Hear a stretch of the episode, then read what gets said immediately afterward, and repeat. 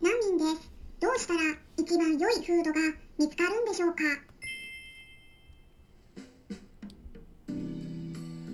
こんにちは。サラホリスティックアニマルクリニックのホリスティック獣医サラです。本ラジオ番組ではペットの一般的な健康に関するお話だけでなくホリスティケアや地球環境そして私が日頃感じていることや気づきなども含めて様々な内容でイギリスからお届けしております。さて2月5日は何の日でしたでしょうか？ってね。はい。すいません。しつこくて。まあ誕生日だったんですけれども私のねはい、あジョバニがちょっとまた泣いていますけれどもえっとねあのメッセージをね2月5日にいただきましてうんでその頃はね50個ぐらいだだったんですけどその後ねまたさらに日にちが経ってから増えまして100個ぐらいになってるんですね今。あのコメントのところとタイムラインですね。そことあとメッセージの方ですね。合わせるとはいいろいろ来てまして。であの本当にねすごく嬉しいんですけれどもあのなかなかねお返しができてなくてそこだけちょっと申し訳ないなと思って。でも年に1回なので、うん、一つ一つねお返ししていければと思っております。なのでねあのすいません。何もいいねボタンもねちょっと押せていないところもあるんですけれども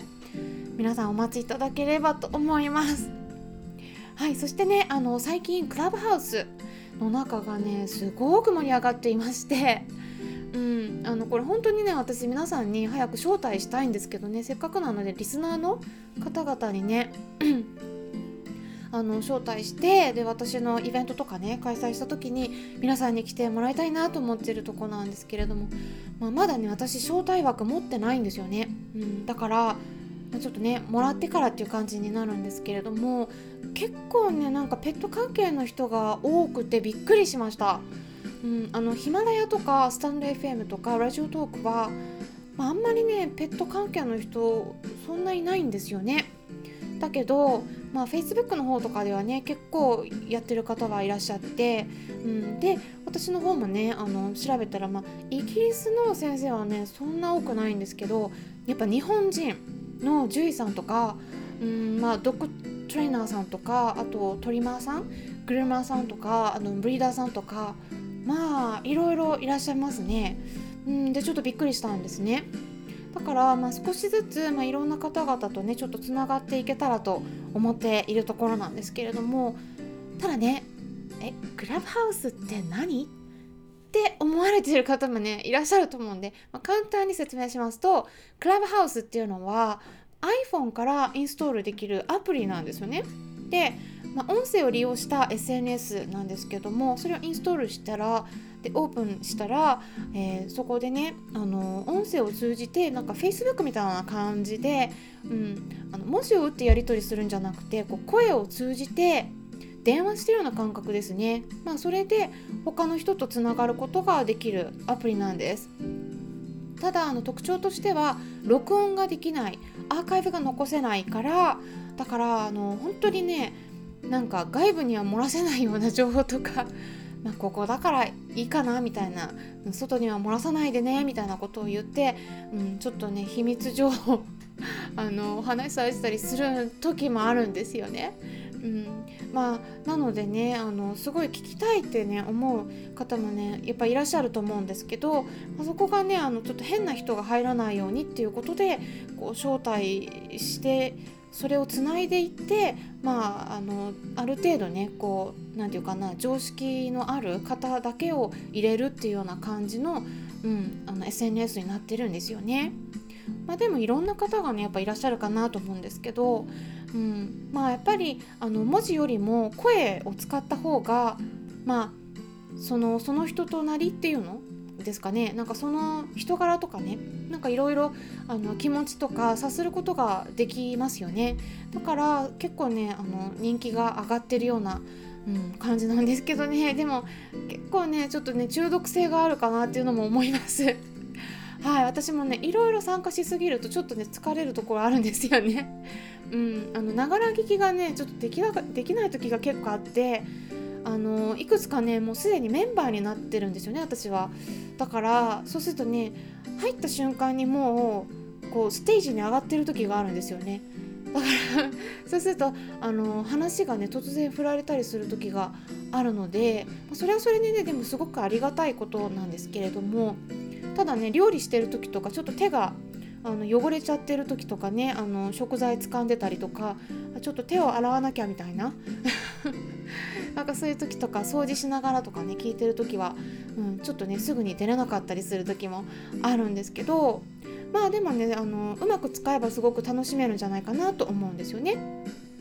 だからまあいろいろねあのなんかまあいろんな方にお話をお伺いすると、うん、ちょっと私はまだいいかなって言って招待を辞退したっていう方もねいらっしゃるんですよね辞退、うん、あのあえて使わないっていうねそういう方もいらっしゃるんですよね。だからまあ人によってねこう相性があると思うんですよ。SNS もこうインスタグラムねメインで使ってる方もいればツイッターメインでね使ってる方もいると思うんですよね。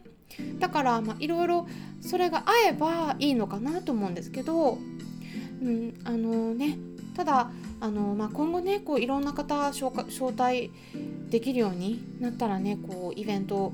したりとか、うん、していければいいなとか思うんですけどまあいろいろねあのルームが立ち上がってまして、うん、でペットの飼い主さんがねこういういろいろと、うん、ワンちゃんのことを語ろうとかね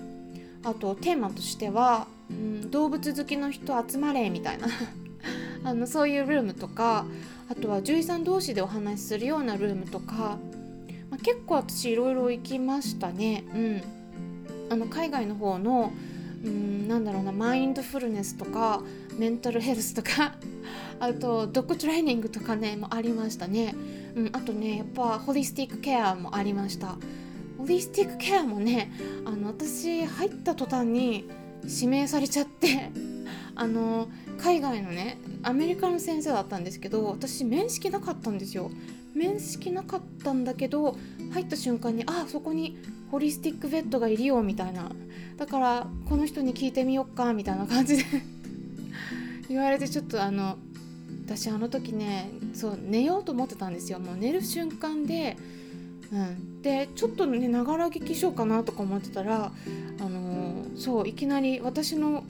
ことを指名されたんで 初めて行ったルームでだからびっくりしてまあでもこれちょっともう指名されちゃったから一応お話ししないとなとか思ってそう歯を磨いてたんですよ寝る前に。だけどもうちょっとねあの、まあ、今もうちょっと寝ようと思ってるのでちょっとしか話せないんですけどみたいなこと言ってでねあのちょっとだけ挨拶して すぐ抜けたんですけどそんな感じでね、うん、いろいろあるんですよね。うん、だけどねあの、まあ、いろいろねお話お伺いしてるとやっぱねいろんな飼い主さんのお話お伺いして入り口はねこうテーマとか違っててもやっぱねなんかいろいろお話し続けていると最終的にねこうフードの話とか食事の話になっていくんですよね。うん、でなんかねああやっぱりフード難民の方多いんだなとかって思ったんですね。で今いろいろとこう常にこうねなんか新しいフードとかサプリとか開発されてまあそれはいいことなんだけどでもやっぱそれでねどれを選んだらいいのかがわからない、うん、あのいろいろね試しているんだけど、ね、試しまくって でも結局どれがいいのかわからないとかまあね高いお金払って買ってもあんまり変化が感じられないとかまあいろいろあるみたいなんですよね。でそれってよく聞かれるご質問がやっぱありますよね。この質問なんですけれどもあのどんなフードがいいんでしょうかってねこの質問本当多いんですよね。うん、もう私以前からねお話ししてる通りにもうねやっぱ答えも決まってるんですよ私の中でね。もうこれは皆さんそれぞれで選んでいくしかないんですけどだから皆さんそれぞれがフードの選び方を学ぶ必要があるんですよね。で本当に品質の良いフードま、例えばうちの猫にね食べさせてあげたいなと思えるようなフードっていうのはもう世の中に出回っている商品全体のもう10%にも満たないです。うん、ほとんどもうあんまりうちの猫にはあげたくないって思っちゃうものなんですよね。でいろいろ基準があるんですけどもう大体消去法で良くないフードがこう最初に振り振るい落とす感じです。でまあそれの条件として今回お伝えしますと例えば〇〇ミールとかねチキンミールとかフィッシュミールとか、まあ、それから原材料の表示のところで一番左上のところに記載されているのが新鮮な生肉であることですね。それから理想的には豆類とかコーンとかあんまり使っていないこと。あとは魚とか鰹節とかそういうのが入っていないことですね、まあ、この辺りになります。この辺の条件でねかなり振るい落とされるはずです。まあねフードに関しては YouTube チャンネルの方でペットフードシリーズ動画をもう10個以上出してますのでぜひねあの興味のある方はチェックしてみてください、うん、もうペットフードの原材料っていうのはねあのやっぱりこう本当に1行目のところで大体も決まってくるんですよ。こうそれがいいか悪いか大体判断できます、まあ、例えばチキンミールとかディハイドレートチキンとか乾燥チキンとかこの辺は生の新鮮な鶏肉じゃないんですね、